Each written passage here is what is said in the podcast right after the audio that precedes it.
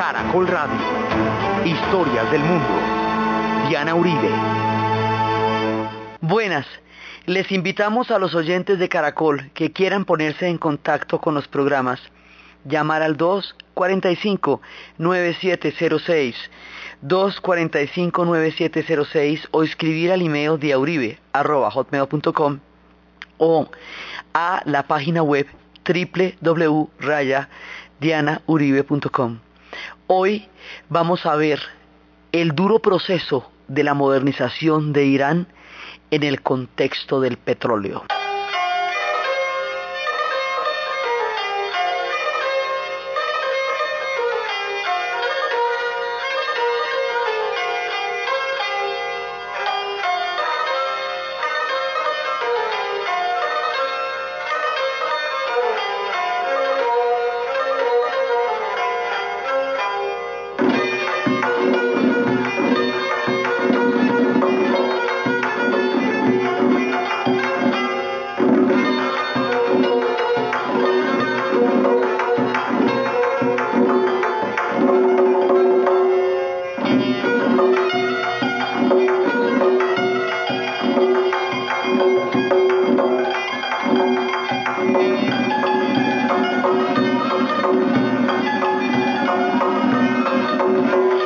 Pasada estábamos viendo cómo Irán, Persia, después de haber sido una gigantesca y colosal civilización durante milenios, después de haber sido tan hegemónica, tan protagónica, tan definitiva, tan influyente, dentro de toda la formación mística, cultural y religiosa del Asia, después de haber bebido tanto de la civilización de la India y haber intercambiado con ella oficios y cosas maravillosas, después de siglos y siglos y siglos de esplendor, de grandeza, de magnificencia, le va a llegar el ocaso. Y el ocaso le va a llegar a través de un pueblo de la estepa que habíamos visto que eran los mongoles, los mongoles llegaron a desarrollar un imperio desde el Pacífico hasta Moscovia, Hungría y el Mediterráneo. O sea, fue todo el Asia y mordiscos de Europa. Este imperio grandísimo, que son los mongoles, van a tener, como hemos visto, una fuerza de militar enorme, enorme, pero acuérdense que ellos decían primero las torres de cráneos y luego las de ladrillos, y llegaban y acababan con todo, y a ellos Tamurlán es el que les va, digamos, a, a dar por la cabeza por un lado, y por el otro lado, los árabes habían empezado a desarrollar todo un mundo desde el desierto que se fue expandiendo y fue cayendo sobre dos focos de civilización gigantescos que eran Persia y Bizancio. Entonces va a quedar en sánduche entre la expansión árabe. Ahora, la expansión árabe no tiene, digamos, la, la, el carácter específicamente guerrero de los mongoles en el sentido de que los mongoles no tenían civilizaciones comparables con los pueblos a donde llegaron. Los árabes tenían una civilización importante que enriquecieron muchísimo con Persia, pero el asunto es que la clavan entre ambos. O sea, entre los mongoles y los árabes invaden Persia y al invadir Persia le quitan como la grandeza, el brillo y detienen el, reloj, el, brillo ahora va a pasar para los árabes, que bebiendo de las fuentes de los persas, se van a convertir ellos mismos en una civilización colosal, gigantesca, maravillosa, rica, exuberante, sabia, llena de todo lo que hemos visto de las matemáticas y todo que tenían de su propia cosecha y que bebieron de los ricos ríos de la civilización persa. Entonces, el ocaso de la civilización persa viene a representar también el ascenso de la civilización árabe. Sí, y pero como el Islam llega por esa vía, entonces la confusión en la historia es que como Persia se, Persia se va a islamizar, no queda claro para mucha gente en la historia que son dos pueblos diferentes, aunque vayan a abrazar una misma fe, que uno es el pueblo persa, farsí, que el otro es el pueblo árabe, que los dos van a ser musulmanes, pero que los árabes van a ser sunitas y que los persas van a ser chiitas. Entonces van a estar unidos por la fe, pero por dos vertientes distintas de la fe, y van a quedar los persas sometidos a los árabes, que en ocasiones anteriores, milenios antes, eran los árabes los que habían sido sometidos a los persas en tiempos en que el imperio de Jerjes y Darío y de Ciro había invadido Babilonia y Mesopotamia. O sea, esto es una reversa de la historia, un lado para allá, otro lado para acá. Pero el tema es que los persas empiezan a encogerse, digamos, en toda su magnificencia y ya los mongoles los van a, les van a hacer un daño muy grande. Entonces después es que viene todo el desarrollo del Islam.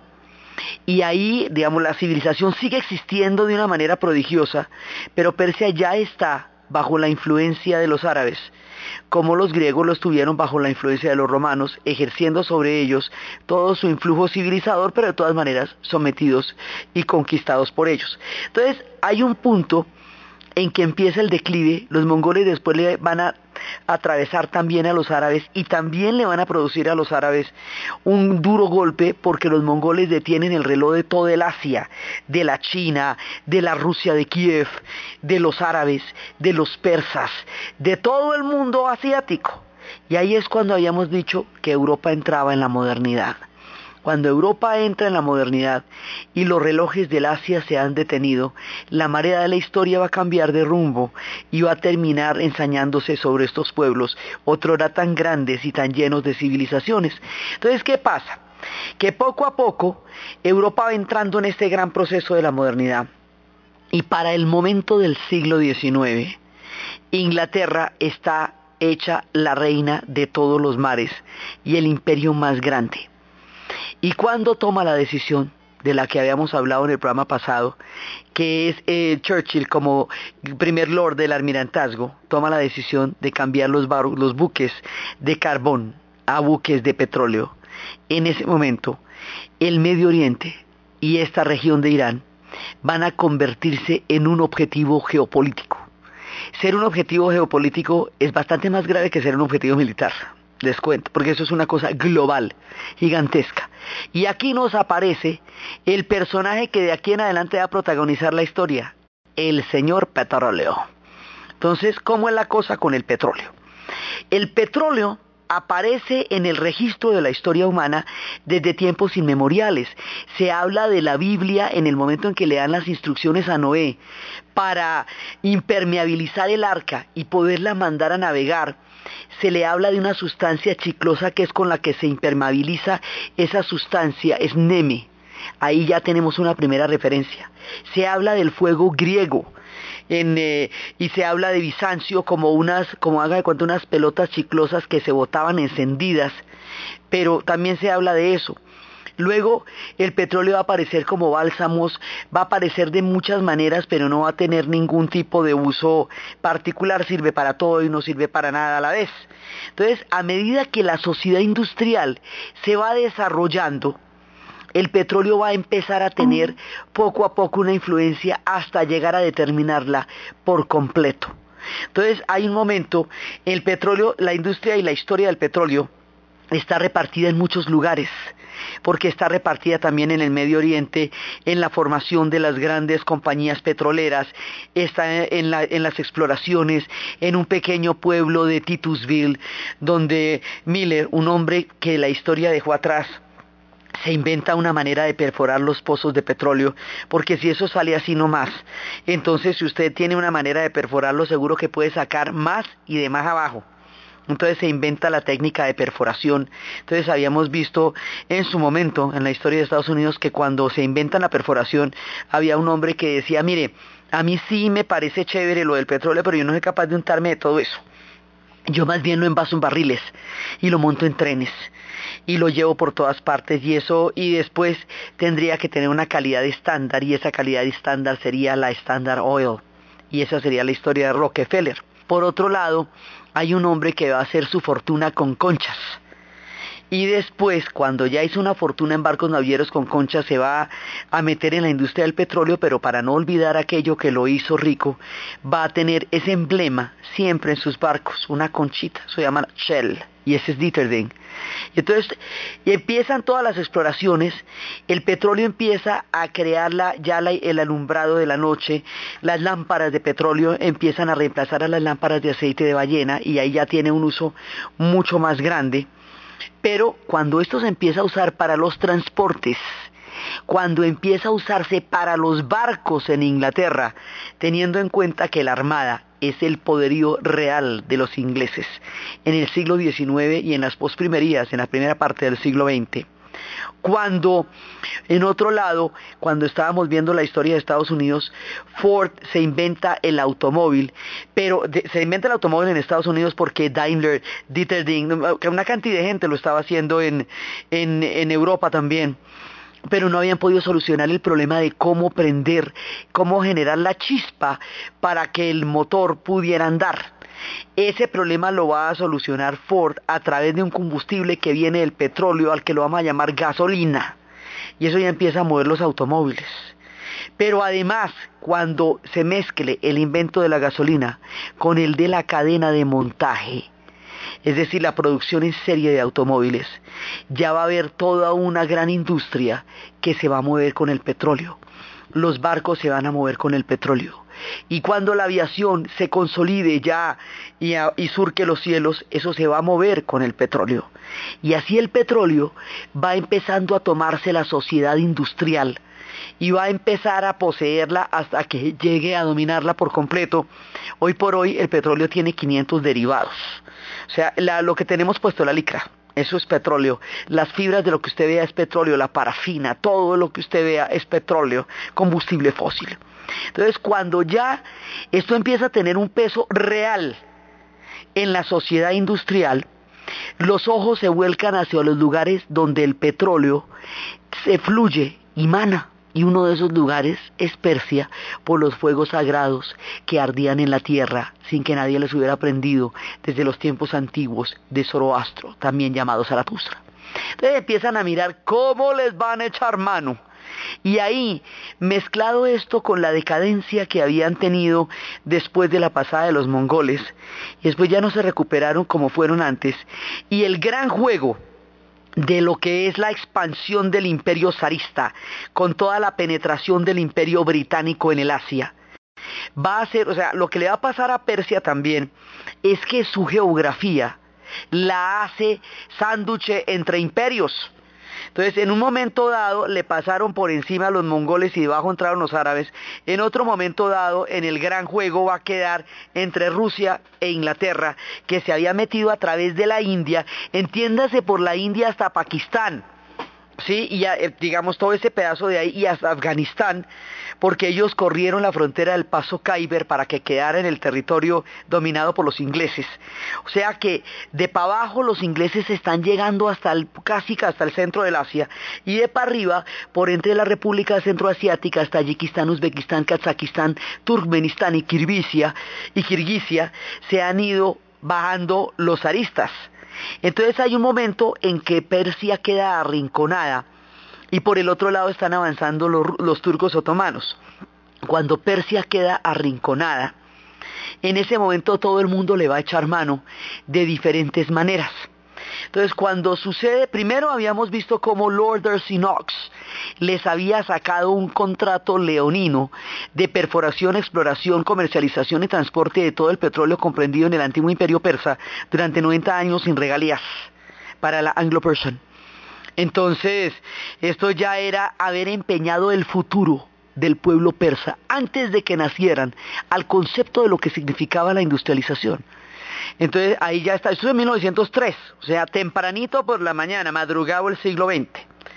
Ya después de la Primera Guerra Mundial, cuando el imperio turco otomano se disuelve, cuando ya la cosa está, ya es el fin del gran imperio otomano, habíamos hablado del momento en que las multinacionales se sientan a la mesa a repartirse cuchillo, tenedor y servilleta en mano el imperio turco otomano de acuerdo con los yacimientos de petróleo. Y ahí es cuando el petróleo empieza a, determinar el destino de los pueblos del Medio Oriente. Y Persia queda entre el Golfo Pérsico, o sea, todo el Golfo Pérsico, el centro del Asia y el Medio Oriente. Es una piedra de toque que articula la región del Asia Central con, toda la parte de Mesopotamia y con lo que y por ahí derecho el, el conecte con Palestina y el Golfo Pérsico. Es decir, toda la zona de mayor importancia petrolera del mundo y donde están en este momento situados los, los líos más grandes, queda articulada alrededor del país de Irán, entonces digamos de, de esa zona persa. Entonces, ¿qué pasa? Con la disolución del imperio turco otomano, que a su vez había hecho llegar a los árabes a la decadencia cuando se tomó todo lo que era el Islam árabe y lo convirtió en el Islam turco y ese Islam turco también es sunita, lo que lleva a los lo que lleva a los persas a seguir siendo minoría porque siguen siendo chiitas. Entonces, después de todo este de esta parte religiosa, sucede que le preguntan a un hombre armenio cuyo pueblo había sido masacrado por los turcos cuáles eran los límites del antiguo imperio turco otomano. Y el hombre saca el lápiz rojo, el famoso lápiz rojo, y dice, estos, y de lo que saquen de aquí, me dan el 5%. A ese hombre, Kalkus Gulbekian, lo llaman el hombre del 5%, una de las fortunas más grandes que se han dado, que se dieron en el siglo XX. Entonces, mientras tanto, el mundo se empieza a agitar alrededor del petróleo, empieza toda esta historia de cómo, cómo transportarlo de un lado al otro. Por tierra va por los oleoductos, pero por mar, ¿cómo hacemos? Era sumamente peligroso transportar un petróleo en un barco porque un incendio en un barco no tiene salida. Entonces ahí es cuando viene la famosa historia de cuando reclutaban a los marineros borrachos caídos y los metían en el barco para experimentar una carga de petróleo. Cuando los hombres se levantaban en alta mar en un barco cargado de petróleo, mire, el guayabo era heavy, porque esto era lo más peligroso del mundo, pero usted no podía emborrachar siempre a la tripulación, porque digamos, en términos de una línea de transporte petrolero, aquello no funciona. Entonces se van a inventar los compartimientos, los, los, que, los que son las diferentes compuertas, ¿sí? que hacen que una parte del barco se aísle de otra. Esa manera, los buques cisterna, es lo que va a permitir que se transporte el petróleo. Ya cuando tenemos solucionado el tema del transporte del petróleo, ahora sí vamos a buscar las regiones donde el petróleo está. Entonces todo esto se va desarrollando aparte de nuestra historia de Persia y aparte del pueblo árabe y de todos los pueblos árabes que están ahí. Pero a ellos les va a caer encima como un piano de cola porque ya hemos visto a lo largo de los muchos recorridos de la historia del mundo que a uno la historia se le puede caer encima en cualquier momento de las maneras más inesperadas. El petróleo que suple necesidades de otros pueblos, para otros proyectos, con otros fines y con otras carretas completamente diferentes a la que tenían los persas y los árabes, en este momento del relato le va a caer encima a los persas y a los árabes y va a determinar su historia, su formación de estados nacionales, la dominación, los protectorados, la manera como van a quedar divididos, las formas en que van a quedar sometidos, todo eso lo va a determinar esa sustancia que durante tanto tiempo habíamos tenido noticia que en una época había sido hasta tónico capilar y que ahora era la savia de la sociedad industrial, el petróleo.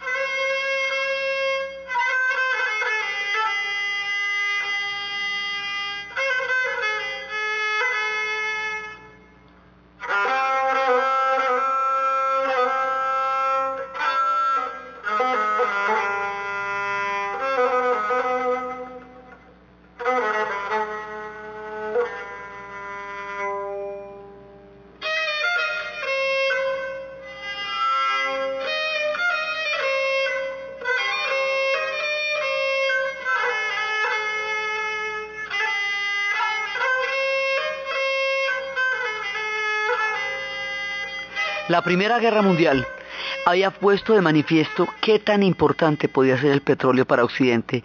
La escasez de suministros que se presentó durante el conflicto les mostró que eso era una vulnerabilidad. Y la manera como los aliados llegaron al petróleo de Bakú antes que lograran llegar los alemanes determinó en una medida importante una victoria que en ese momento tuvieron los aliados. O sea, la conciencia de que el petróleo es el que va a definir de aquí en adelante el juego, la gran partida de la geopolítica se va haciendo muy clara durante la Primera Guerra Mundial, razón por la cual es imperioso que el Medio Oriente quede bajo la dominación de las potencias occidentales, porque eso les garantiza el acceso al petróleo, porque la llave está en el Medio Oriente. Y si a eso le añadimos, que no es menos de ninguna manera, la importancia que la India tiene para los británicos. La India es el corazón del imperio británico. La India es la dureza del imperio británico. Es lo que lo hace imperio. Ellos son imperio en tanto dominan la India. Luego, donde quiera que la India esté o lo que conduzca a la India, se convierte en un corredor estratégico de primera importancia para los británicos. De esa manera hay que tener el control del Medio Oriente porque ese es el corredor que nos lleva hacia la India. Persia limita con la India, ¿no? Entonces, esto hace que sea absolutamente indispensable tener el control de esa zona.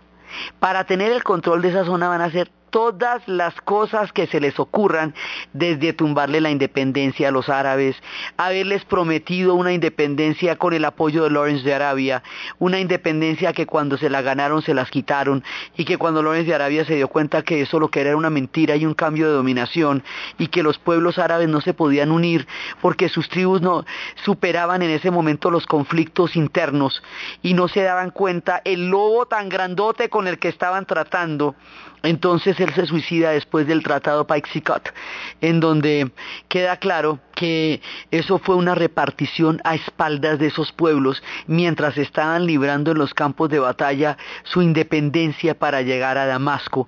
Y ahí es cuando el gran proyecto árabe, el de Salah al-Din, el de Damasco y el del Cairo, quedan truncos, quedan rotos porque los británicos y los franceses previamente se han repartido esos territorios en tratados secretos y luego mediante la eh, en Versalles ellos van a ratificar o sea, ellos se van a autorratificar las tierras que se acaban de tumbar y se las van a titular y van a quedar como protectorados.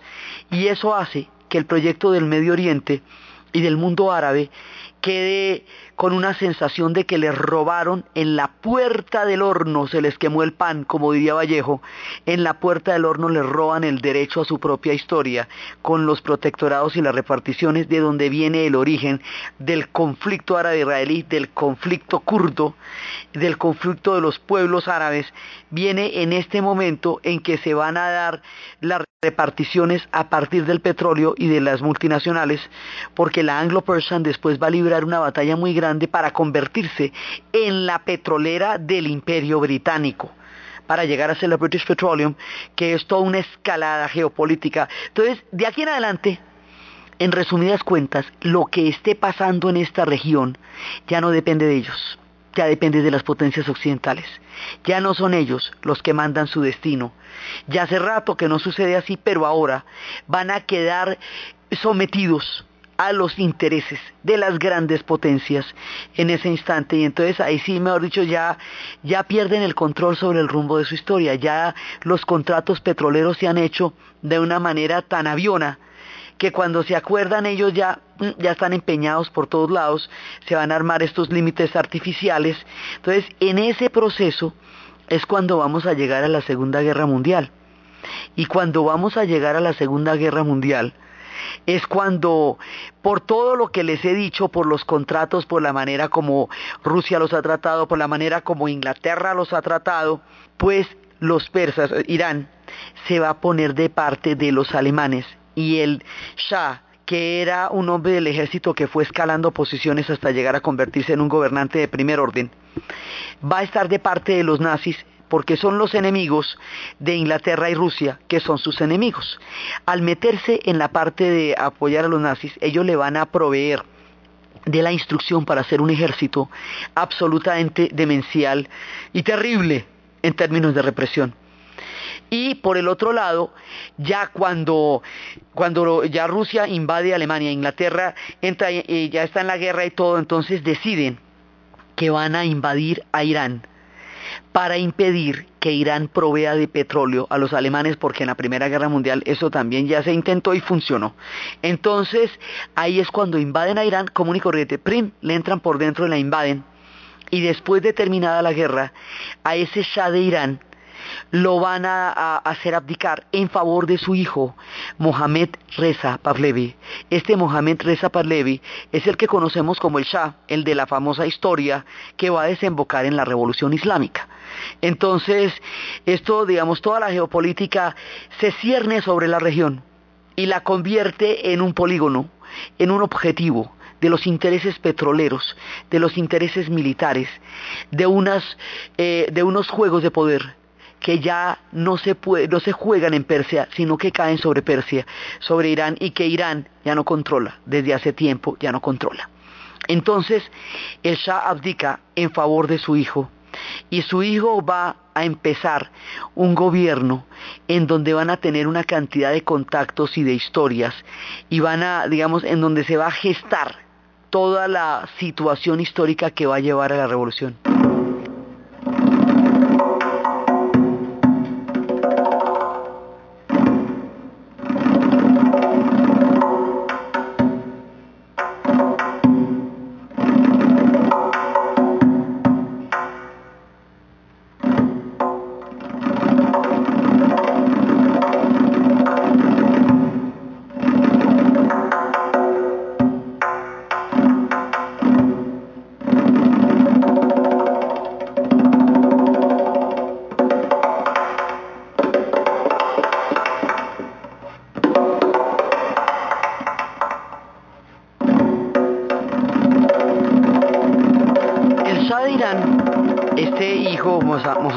Pahlavi, va a enriquecerse, a entregar las riquezas sin ninguna, sin ningún problema, entregar las riquezas de su país a las potencias coloniales. Va a ponerse a su merced y se va a enriquecer él de una manera ignominiosa. Lo va a hacer a partir de un proyecto de reconstrucción, él quiere rememorar la grandeza de los tiempos de Ciro y de Darío, pero con una occidentalización forzosa. Él quiere, digamos, tiene unos delirios de grandeza, una ansia de enriquecimiento, un eh, gran poder de los militares dentro de la sociedad que va a llevar a cabo un, esquema de represión con la policía que estaba montada desde los tiempos del nazismo.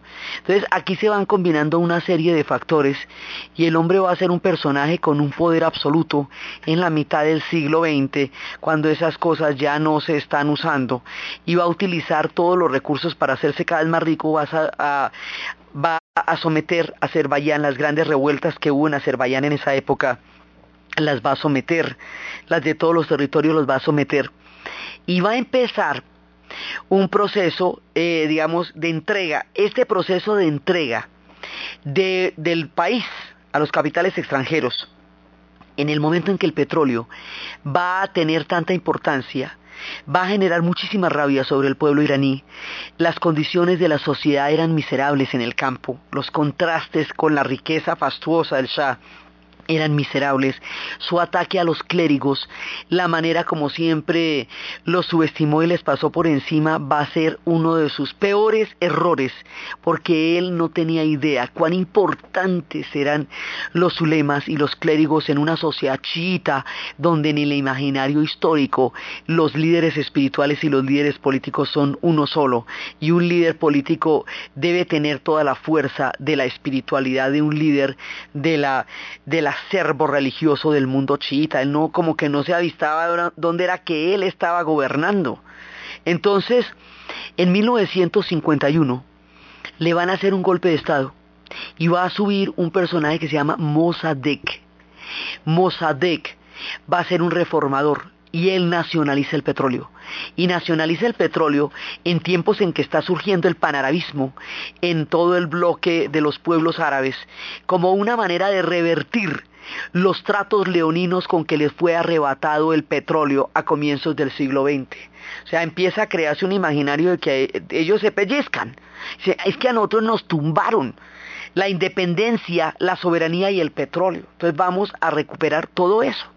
Entonces ahí empieza el panarabismo, no siendo los persas árabes, sí son petroleros y sí son musulmanes también. Entonces los persas se ponen a, buscar lo suyo en, el mismo, en la misma coordenada histórica en que se están dando los procesos panárabes en la región, por lo mismo, por, la, por el control de los precios del petróleo. Entonces, en ese orden de ideas, Mossadegh hace una reforma importante, nacionaliza el petróleo, que es como después sería del tamaño de lo que hizo haría Nasser después con nacionalizar el canal del Suez, una nacionalización del petróleo en Irán en donde están las fuentes energéticas fundamentales, donde la producción de petróleo se ha ido incrementando, incrementando, incrementando a lo largo del tiempo, ataca directamente los intereses de la Gran Bretaña y ataca los intereses de los Estados Unidos en tanto potencia hegemónica triunfadora después de la Segunda Guerra Mundial, ataca los intereses de Occidente en términos del suministro del petróleo.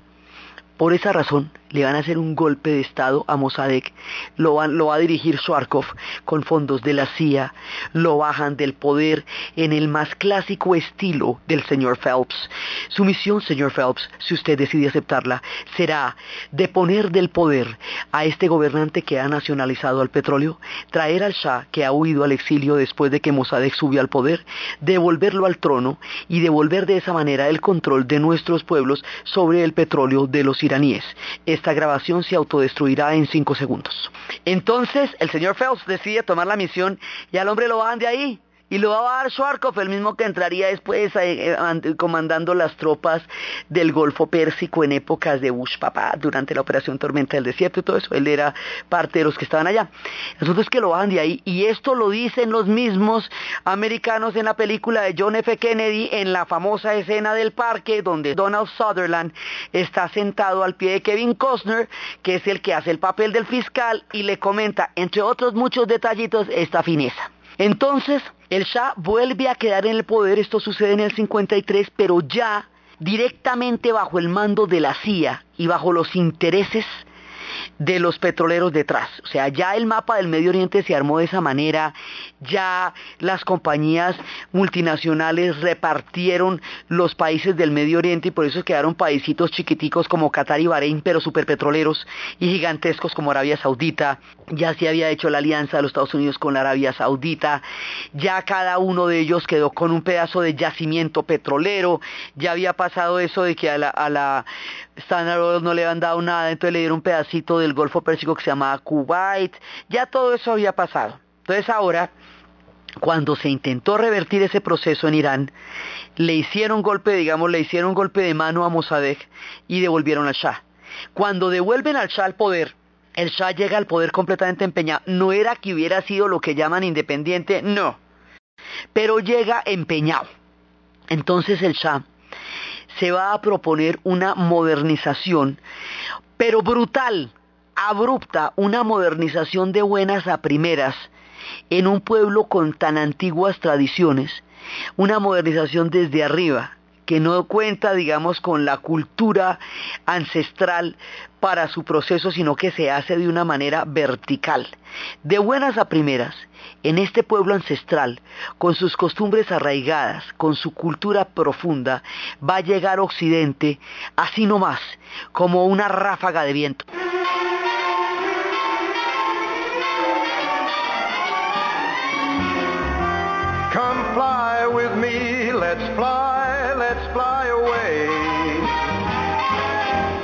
You can use some exotic booze, there's a bar in far Bombay. Come on and fly with me. Let's fly, let's fly away. Come fly with me. Let's float down to Peru.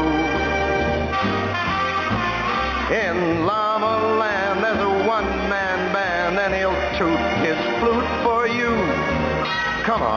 Esta occidentalización tan fuerte tiene una serie de problemas. Él pretendió ser como el Ataturk de los iraníes, pero hay una diferencia. Ataturk empezó su modernización para salvar a Turquía de la disolución. Él había creado una columna que se había opuesto a la repartición del país de Turquía, que lo había re- un concepto político que contempla la separación de poderes. Eso se lo inventó Montesquieu. Entonces la idea es que haya un poder legislativo que es el que crea, el que escribe las leyes, que haya un poder ejecutivo que es el que las que es el que gobierna, digamos, el que manda sobre las leyes y ahí hay un poder judicial que es el que juzga. Entonces el ejecutivo, digamos, es el presidente o es el primer ministro, el legislativo pues es el Congreso o el Parlamento, ¿sí? y el otro son los jueces. ¿Para qué? para evitar que un solo hombre sea juez y parte. ¿Por qué se parten los poderes? Porque eso es una doctrina. Entonces, vamos a modernizar a Irán, pero con un régimen absoluto, una monarquía total. Esto es un contrasentido porque la esencia de la modernidad es la reforma política que plantea la separación de poderes. La separación entre la iglesia y el Estado, por un lado, pero la separación de poderes, para que los poderes se puedan vigilar los unos a los otros y nadie vaya a tener tanto poder que no se le pueda cuestionar, porque el principal enemigo de la era de la ilustración, que es cuando se perfila esta doctrina histórica, es el Estado absolutista, porque el Estado, como tiene tanto poder, puede aplastar a todo el mundo si no se le paran bolas, si no le ponen cortapisas. Por eso más adelante se harían mecanismos de control, como las procuradurías, como las veedurías, como las defensorías, todos son mecanismos de control para que el Estado no aplaste a los individuos, porque el Estado puede ser una cosa gigantesca como un leviatán, como lo describía Hobbes, ¿sí? O, puede ser una puede ser una cosa al servicio de los individuos. Entonces, en la esencia de la modernidad está en la separación de poderes. El Cha quiere modernizar esa sociedad, pero sin asumir los contenidos que implica la modernidad. Entonces nadie tiene derechos. La represión es brutal y esto es tortura venteada para todo el que critique al régimen. Entonces es una modernización formal, porque es en la moda, es como en las maneras, en las costumbres, pero esa modernización en la moda, en las maneras y en las costumbres resulta terriblemente violenta para un pueblo a los que les está llegando unos gestos que no corresponden a los derechos que los sustentan detrás. Por un lado, por el otro lado la miseria en el campo sigue la misma, lo que va a hacer que muchísima gente migre a las ciudades en busca de empleo y empiecen a tener mucha pobreza en las ciudades porque no hay tampoco una generación muy grande de empleo. Entonces esto va generando desigualdades, rabias profundas en la sociedad, un sentimiento de violencia histórica contra un pueblo. Hay un momento en que Kennedy lo presiona y le dice que haga una reforma agraria, que tiene que democratizar esa sociedad. Entonces él decide quitarle la tierra a los clérigos, a todos estos clérigos chiitas, pero no la reparte en el pueblo la reparte entre sus amigos. Entonces le quita la tierra a los clérigos para dársela a la rosca. Bonito así. Entonces, pues así chévere, ¿no es cierto? Entonces, pues, ¿quién le cree esa reforma? Esa reforma es una farsa porque lo que va a hacer es cambiar de mano la concentración de tierra y en este país, en un momento dado, casi toda la riqueza estaba concentrada en el 10% de la población y el hombre hacía unas parrandas fastuosas, pero lo que más los ofendió, lo que más les dio rabia, mejor dicho, lo que ya era inconcebible, es que se hizo una fiesta para la celebración de los 2500 años del imperio persa, un fiesto no, no, no, no, no, no, el más fastuoso, con un lujo oriental, con 20.000 extras, con cualquier cantidad de banqueteros y camareros. los banqueteros eran franceses, George Pompidou, en ese momento presidente dijo, no, yo no voy allá porque si no quedo como un metreala.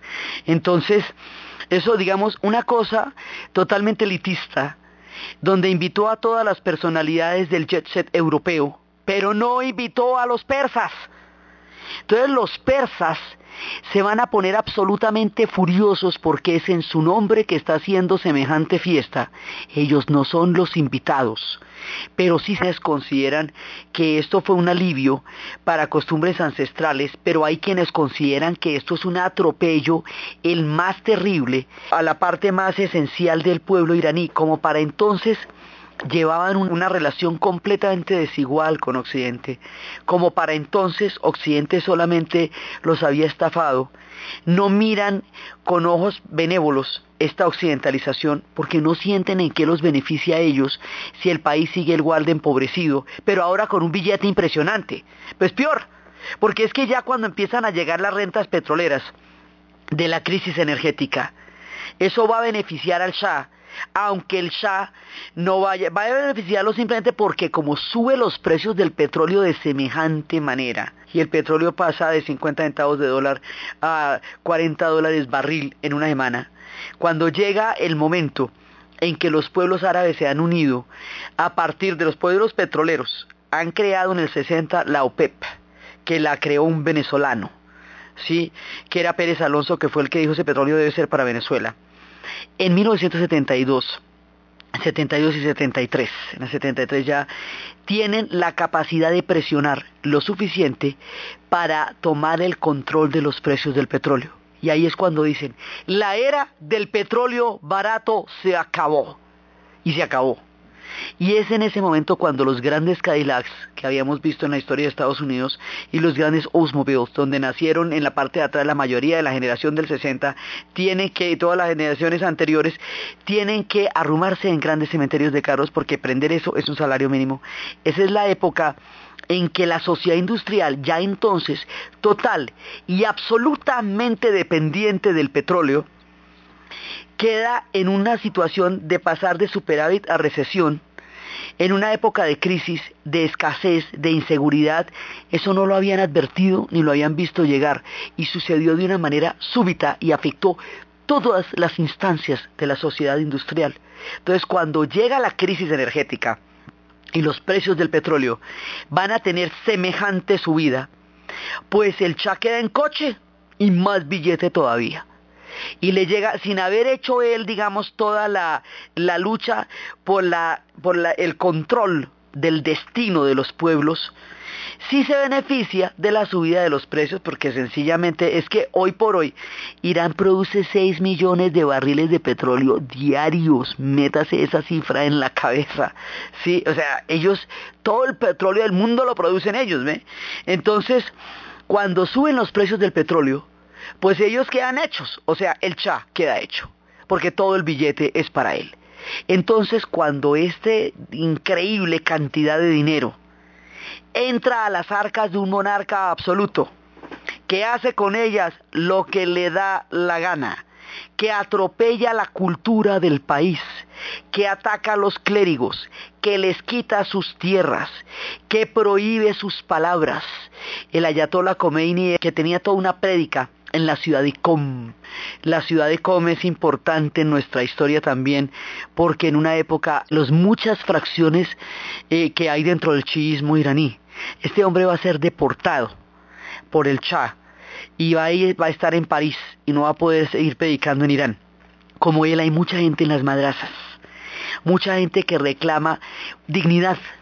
Irán se ha prostituido a Occidente, es lo que ellos sienten se ven vendidos y ultrajados por la reforma del Shah, y siendo esta reforma solamente formal, no mejorando las condiciones de vida, ni mejorando la situación del pueblo iraní, se va cocinando en estas actitudes fastuosas, rimbombantes, eh, vanidosas, arrogantes, acompañadas de una represión brutal, un sentimiento profundo de odio y de fuerza que va a desembocar de su historia perdida en la narración de Ana Uribe, en la producción Jessy Rodríguez y para ustedes feliz fin de semana.